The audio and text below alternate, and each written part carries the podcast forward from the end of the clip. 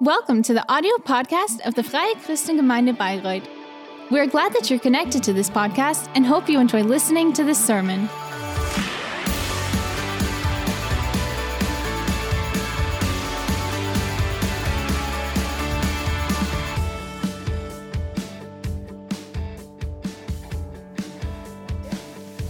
Good morning. How are you doing?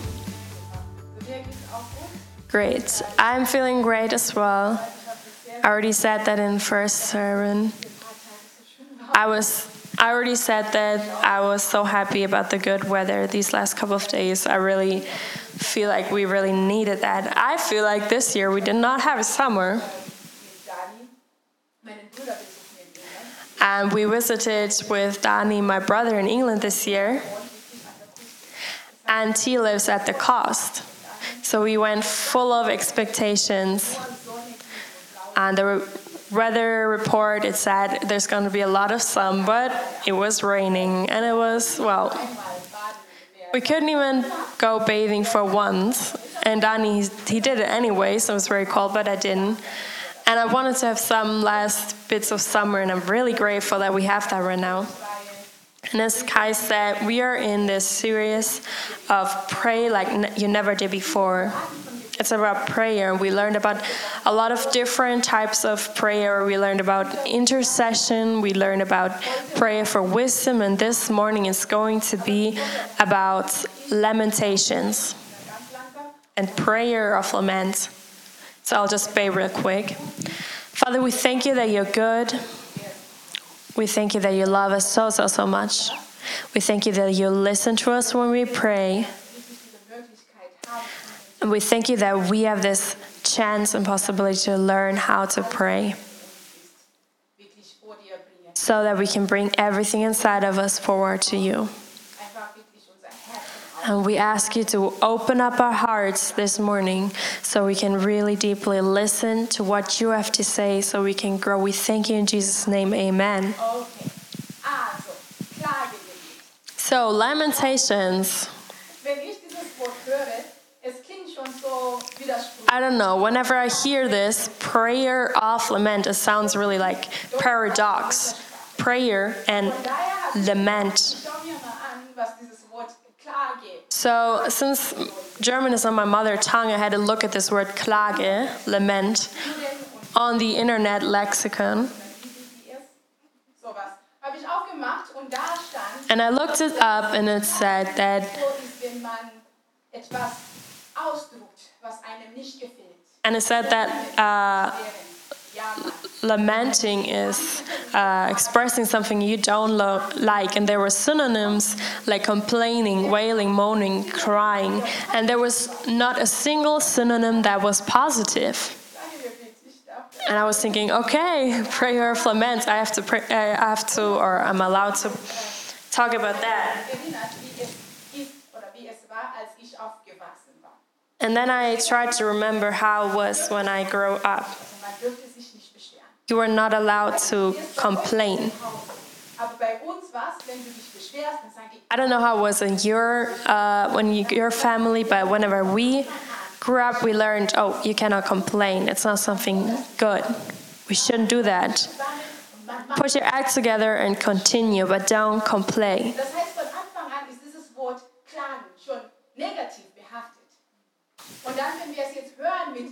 So this word uh, has a negative touch to it from the beginning, and we wonder: so how does prayer and complaint or lament uh, get put together?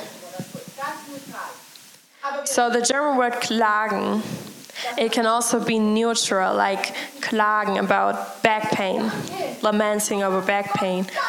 But we know as Christians, oh, we should look at this differently. We should thank. We should thank for the healing, thank for what He does. We shouldn't lament, we shouldn't complain. That's how we are taught. And if you've got some friends that that know the Bible well, they will have some verses and be like, "The Lord says." And I've got some verses as well this morning. So first of in James 5, 9 to 11, we can see, grudge not one against another, brethren, lest you be condemned. Behold, the judge stands before the door. Take, my brothers and sisters, the prophets who have spoken in the name of the Lord, for an example of suffering, affliction, and of patience. Behold, we count them happy which endure. You have heard of the patience of Job and have seen the end of the Lord, that the Lord is very pitiful and of tender mercy. So that's where it says, Grudge not, endure, be like Job. And then I also read um, 1 Corinthians 10 10 to 11. Hier von ihnen. Also ihnen, das waren die Israeliten. Die kamen aus Ägypten, die waren auf dem Weg in das Land, was Gott verheißen hatte. Und dann haben die angefangen, wie gesagt, zu mögen.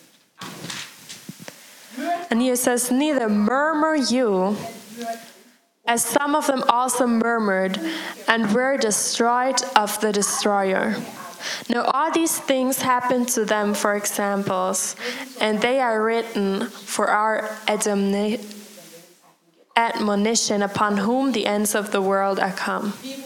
So the Bible is very clear. The Bible says, Murmur not. The Bible says no. But the Bible also showed us some examples. Is that like Job and like the Israelis? So we like to look at this right now. So I brought some words from Job, and it says in Job 6 1 to 4. Liegen Wolken, Leiden auf. But Job answered and said, Oh, that my grief were truly weighed and my calamity laid in the balances together. For now it would be heavier than the sand of the sea, therefore my words are swallowed up. For the arrows of the Almighty are within me, the poison whereof drinks up my spirit. The terrors of God do set themselves in array against me. So Job is our example, sets an example for how we should not lament. I don't know how you feel when you go to a relative and that relative starts, oh, all of my worries and everything is so heavy on me, heavier than sand. Job ist Beispiel von nicht klagen. But the Bible says that Job says sets an example for how to not lament or how to not complain. So we can see that this is not an act of lamenting rather than complaining and murmuring. So let's have a look at the Israelis in Exodus 16:3. Dort saßen wir vor vollen Fleischkochen und konnten uns We can here see that it says, And the children of Israel said to them, Would to God we had died by the hand of the Lord in the land of Egypt, when we sat by the flesh pots, and when we did eat bread to the full. For you have brought us forth into this wilderness to kill this whole assembly with hunger. Or in Numbers 14 2b to 4, It says, Would God that we had died in the land of Egypt, or would have God we had died in this wilderness? And wherefore has the Lord brought us to this land to fall by the sword? That our wives and our children should be a prey? Were it not better for us to return into Egypt? And they said one to another, Let us make a captain and let us return into Egypt. So, this is an example set for murmuring. And the Bible says, Don't murmur the way the Israelis, the people of Israel, did. So, what is the difference between what they did and what Job did? Because when I read it, I, I said, okay, Job, you're complaining. But there's a difference, uh, and the Bible shows us that there's uh, complaining and there's complaining, and that's not the same. There's uh, murmuring the way the Israelis did, and then there's uh, an act of lamenting the way Job did That's not a bad lamenting. That's not a bad way of complaining. And we like to look, um, like to have a look at the difference between this. What the people of Israel did. That's when you when you get into this uh, pittiness, where you're like, oh, I wish I would have died there. Oh God. du, Mitleid, Selbstmitleid. That's this uh, self pittiness. Du siehst, wie es mir, also I want you to see how I'm feeling. darstellen, als das I want to portray myself as the as the worst that can happen in this earth. It's really only about portraying how bad I feel. And when I when I did that, you are supposed to say, "Oh, Terry, you're right. You're so in such a bad position." And then we drink some tea and bathe in our suffering and pity. That's what the people of Israel did. And then there's what Job did. That the Bible it doesn't call it uh, murmuring; it calls it lamenting. Where he, first of all, he didn't neglect. He didn't say. Um, he was very honest. He says, I'm not feeling good. And he did it in a very poetic, beautiful way. I could only bring in some, some verses of Job because he really writes it very uh, long. But whenever you read from Job, you will always read, But I'm waiting for the Lord, He will bring me uh, righteousness. And you know, with the people of Israel, you always see there's no goal. It's like without a goal, without a way, it's more like, ah, when it's always like that, then we just go back. It's this self pity, complaining, murmuring. That's what the people of Israel did, but what Job did, that was not uh, murmuring, it was lamenting from what we want to talk about today. Taking what's inside of my heart and expressing it. Maybe because it's a burden, because it's inside of me, and I let it out, and I tell you, but not because I want to continue feeling bad and pitiful. So there's murmuring and there's lamenting. And the Bible clearly states uh, the, itself, it stands against murmuring, but it also stands up for lamenting. It even calls it, uh, ein Beispiel. it even gives it positive names and sets Job as an example. That's the way you can do it. And I looked, I had a look at the Bible and so many heroes of faith. There are a lot of prophets that laments about maybe, oh, this job that you gave me, this challenge, I don't want to continue. Actually, I want to, I want to die, God. I don't want to continue. And God, He comes and He doesn't judge them. Even Elijah, He says, oh, it's okay, it's fine. I will get someone else, and you come to me. It's fine. Or with David, when David says, Oh, Saul, he does this and this. David is also very poetic, describing his pain in many verses. We have some women in the Bible that say, Oh, the other people are, uh, women are gossiping about me because I don't have a child. And God comes into the situation, He does that and He acts. Like the, the life of the heroes of faith is full of lamenting. Is that because their life was so much worse than ours? I had a look at this in the Bible, and you know, I really like Solomon. Solomon, he is the son of King David, and he was the wisest man on earth, and he had so much wealth and time. And he took his time to look for the sense and the deep reason for life. And he wanted to figure everything out, and it's so great that he also wrote things down because he had the resources.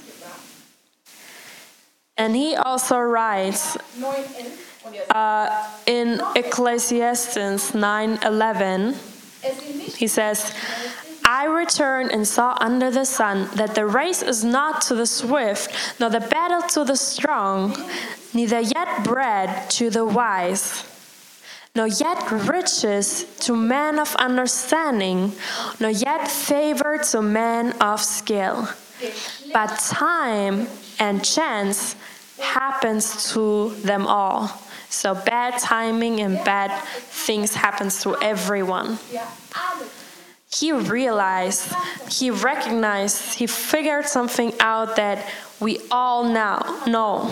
That sometimes things just happen where we say, huh? You can have all it takes and you still don't get the job. You see someone who doesn't even have any good experiences or grades, and you're thinking, what?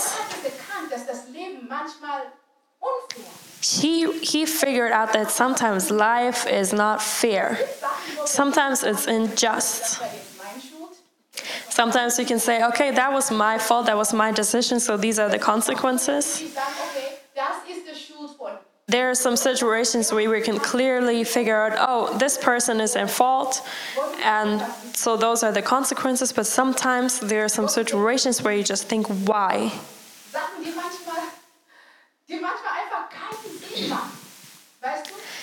Because some things just don't make sense.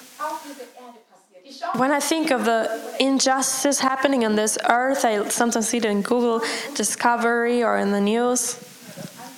I don't know why I do that to myself, but I do it. And sometimes I read things where really my heart is in pain and my heart is aching, where I become so mad and angry to think, how can some people treat others so poorly?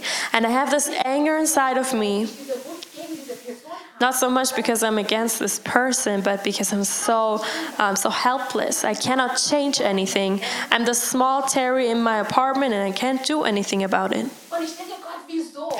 And I'm thinking, why, God? Why did you do you let this those things happen? Why do people treat others like that? Or maybe if you go to the officials, I sometimes have to go to the officials, and it's really not fun. Very sometimes you find someone who's really really sweet and kind but sometimes there are people who really are not. And you need them in this moment because they are in power. And you're just wondering huh? Those places that should help us they're the one really hurting you sometimes. You have to battle health insurance and you're thinking oh they they pray for this but then when someone is really sick they don't. And you're wondering why Or sometimes you're just wondering, oh, you're just wishing, oh, I wish I could have that. I want to be married. I'm pretty, I'm funny, I'm so nice. Why does no one want to get married to me? And the others, I mean, I don't want to say anything bad, but they are married. And you're just wondering, why, God? I want to have a family. Why don't I have that? Why do I have this illness? Why do I have that? Why don't I have that? There's so many things, so many aspects. That we experience on this earth and we don't know what to do with them. And Solomon, he recognized that and he said, that happens to everyone. Whether you're a Christian, where you know, oh, God loves me, or whether you don't. Things like that happen to all of us. So the difference comes into play when it comes to what we do with that. What is the action that we that follows this? What do we do with the pain when we have lost someone? Where do we go with this pain? There's two possibilities, just two. You can leave it inside or you can let it out. So when you keep it in, it won't do any good for your faith. It's going to become weaker and weaker, and you're becoming more bitter and bitter. And even for your health, it's horrible. You will become sick. So if you let it out, we've already heard you shouldn't murmur, you should let it out in a good way. But where? Where to? To whom? Sometimes other people, they don't even want to hear about it. So the right address for this is is God. It's God. So it doesn't mean that you can't talk to other people. It's good to talk to other people. It's really amazing. Because sometimes we have these burdens and we just like to share them and tell someone face to face, and that's good as well. However, the first spot, the first place where you have your trust, that should be God. That's the way when you're a child and you go to your parents, you go to your mom, you say, Oh, mom, can you buy me a bike? And then you go to school and you tell your friends as well. You don't expect your friends to say, Oh, I'm going to buy a bike. But you tell them, maybe because you're like, Oh, excited. Or maybe you're sad about it, but you don't expect help from them. You expect the help from your parents. And that's the same thing with God. When you give it to God, this is our, our base of trust where we say, oh, something has to change. And then we go to other people and we tell them, because we are people that need other people. However, our first place, our first step should be to God. And when we're with God, not murmuring, but lamenting and express how we feel, that is a prayer of lament. What we want to talk about, lamentations. weil auf dieser Erde And this uh, prayer of lament is so important because on this in this world you will always have a reason to speak that out loud. Because to each and every one of us something will happen eventually. And then we find the right address to to bring this to. Because it's so important in life i thought i'll bring you an example in the bible. And to be honest, there are so many examples because heroes of faith they they do lament a lot. And I found one which is in Psalm 13 by David, the king of Israel at the time. And David here David he writes down, How long will you forget me, O Lord? Forever? How long will you hide your face from me? How long shall I take counsel in my soul, having sorrow in my heart daily? How long shall my enemy be exalted over me? Consider and hear me, O Lord my God. Lighten my eyes, lest I sleep the sleep of death. Lest my enemies say, I have prevailed against him, und meine Widersacher and those that trouble me rejoice when I am moved. But I have trusted in your mercy. My heart shall rejoice in your salvation. I will sing to the Lord because he has dealt bountifully with me. Amen. schauen wir das nochmal an. Let's have a look at closer look at that. So David starts off by saying, How long, O Lord, will you hide your face from me or forget me? So we know at that time that God definitely did forget David, but that is how he felt. Those are his feelings. So, first, David brings his feelings forward to God. He says, That's how I feel. Those are my emotions. I feel as if though you weren't there. I feel as if you didn't hear me anymore, as if I don't mean anything to you. You don't see me anymore, God. These negative feelings and emotions, he takes them and brings them to God. The next thing he does, he says, How long shall I take counsel in my soul, having sorrow in my heart daily? So that was the reality that he was facing each and every day. You know, I don't know what this was about.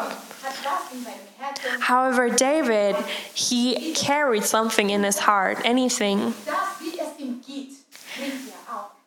And how he's feeling, how he's doing, he also brings forward to God. God, I'm not feeling well. Each day I stand up and I'm not feeling well.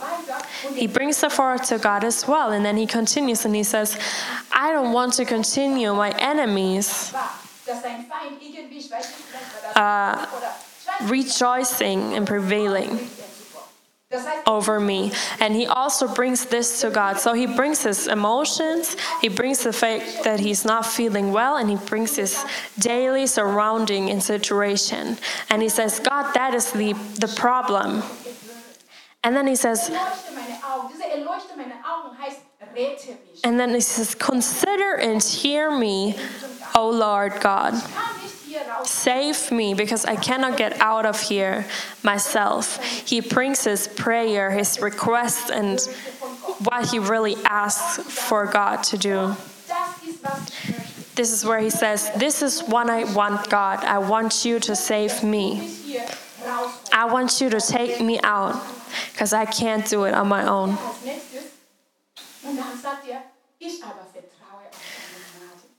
And then following, he says. But I have trusted in your mercy. You know, David, he doesn't forget who God is. He doesn't forget that God has saved him before, and he doesn't forget that God is full of love. He's not feeling well at this moment. He's really not feeling well. He does have no strength. But he doesn't forget that God can save him. He doesn't forget about, about God's uh, personality, about who God is. This is a prayer of kurz. And I love this prayer. It's so short, but it's so honest. It's so honest. He doesn't go to God and say, Oh, God, you, you are so good. oh, it's not, it's not so good, but you're good. And then continues going. That's not what he does. He is honest. He is honest. But he also doesn't stay in this self pity of, oh, God, you know what he did and that and that. No, that's not what he does. He expresses it and he gives it to God. And now it's with God. Now he gave it away. Now he doesn't have to continue carrying it. Now it's no longer on his soul because sometimes those things that we keep and hear, those are the things that really damage us and trouble us later on. And David, he just brings it away. And I'll already come to the to the end. I'm really happy today. I'm really good in time. Ich bitte das Lobpreisteam nach vorne zu kommen. Wisst ihr, Klagegebet ist so ein wichtiges Teil. You know, prayer of lament, lamentations is such an important part of our lives. It's something where you can say, Oh, Terry, I think I don't need this. Leben ist einfach so wunderschön, My life is just so wonderful, I don't need this kind of thing. weil wie man dankt Teach me how to thank, teach me how to be grateful, that's enough for me. Das ist etwas, was so, so wichtig ist. No, it's something that's so, so important.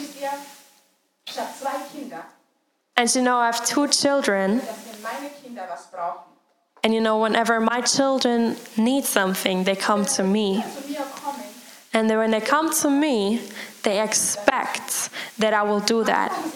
Sometimes I have to say nine, I have to say no, and they will cry and cry and yell. But they do that because they have these expectations. You know, it's the same with us. We have parents, we have siblings, children maybe, and we always have an expectation. Expectation from our children, from our parents, and we don't have those expectations from strangers. Today, I, I told the story of how I visited my grandma as a child when I was a teenager. And my grandma, even before we, she would say hello, she would always say, "Oh, you never visit me. You never come to visit." And I always said, "Oh, grandma." But you know, it was true. We didn't go that often. And each time my grandma had this, uh, would complain and she had, that's because she had this expectation towards us and not to the children of our neighbors. And why? Because of the relationship. Your children, they have this expectation to you. You as a mother, you as a father, because it's your child. And this word mama, papa, child, there's so much behind that, behind that mama and behind that papa. You are my provider. You are the one caring for me. When I have an, a trouble, I will come to you. When I don't know something, I come to you. When I need something, I come to you. When I maybe it doesn't even make sense, but I come to you, mom. You know, when my children would go to someone else all the time, I would feel like I failed as a mom. I failed as a, as a mother, and I would that would hurt because it's a part of of this package of being a mother. It's part of this package of being a father.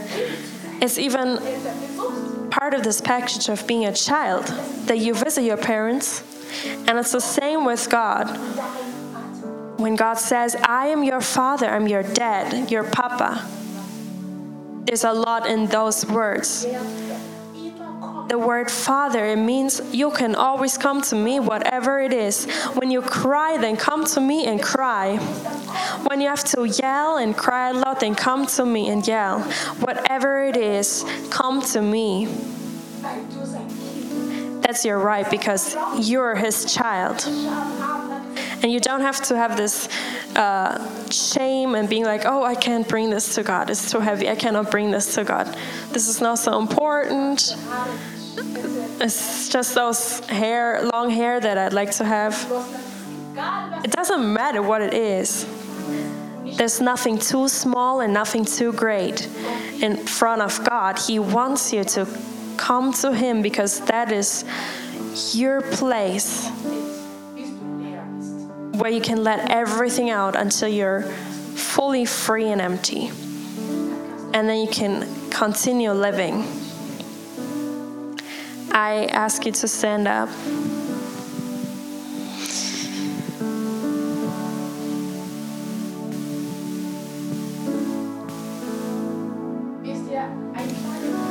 You know, a prayer of lament, it expresses something.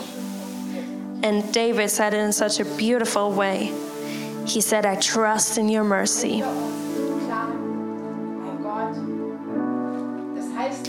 Whenever we lament in front of God, it doesn't mean we are weak people. It just means we trust in God. It's an act of trust. I can come forward to you and I can bring it to you.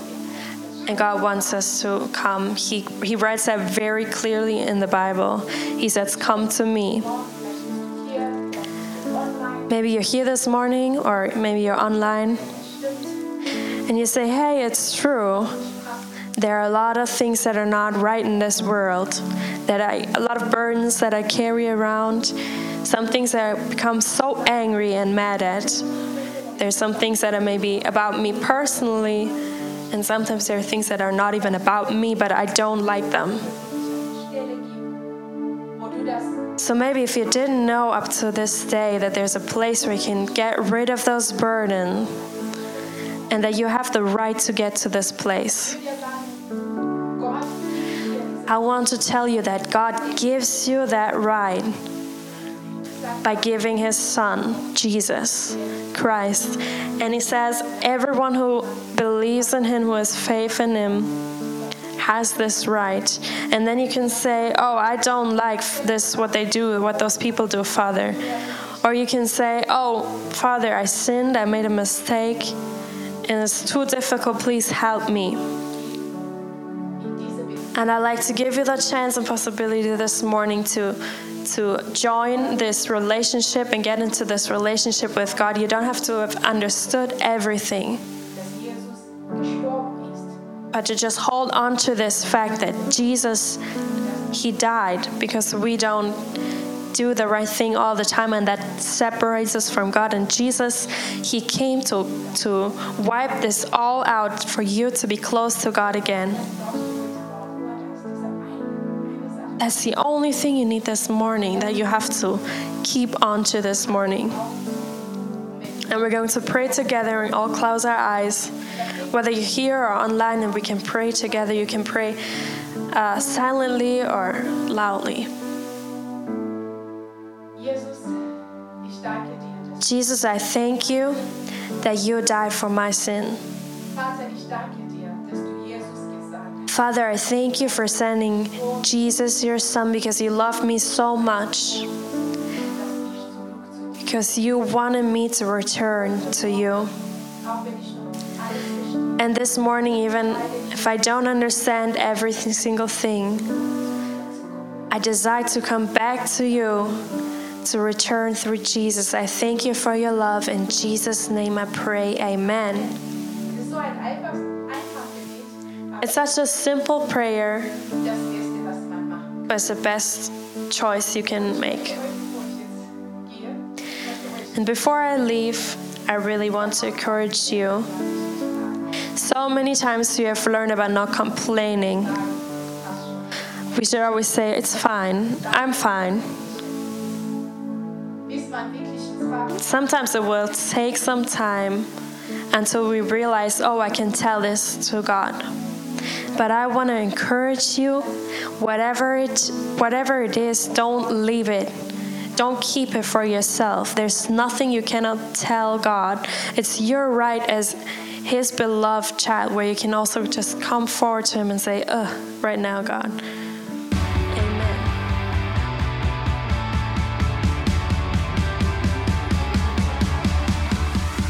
If you liked the sermon, feel free to share it with your friends or leave us a comment.